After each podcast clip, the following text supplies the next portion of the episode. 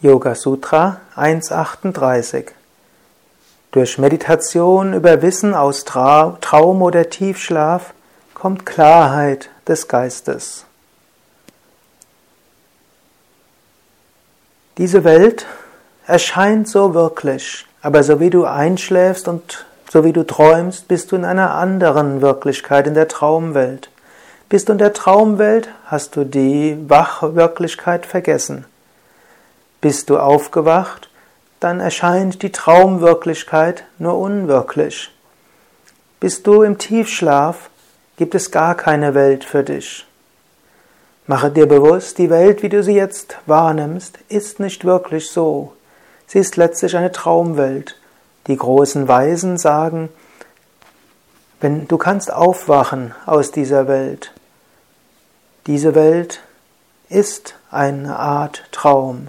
Sie ist zwar eine, eine Traumwelt höherer Ordnung als die normale nächtliche Traumwelt, aber sie bleibt eine Traumwelt.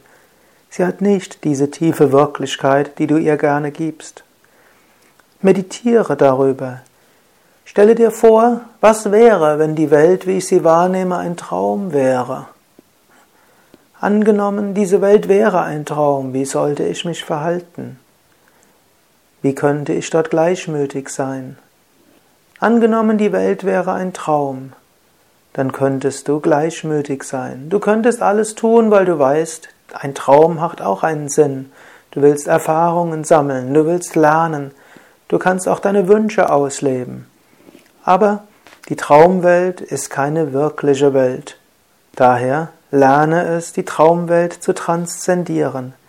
Erkenne, ich bin das unsterbliche Selbst der Atman. Alles in dieser Welt ist eine Manifestation des gleichen Bewusstseins.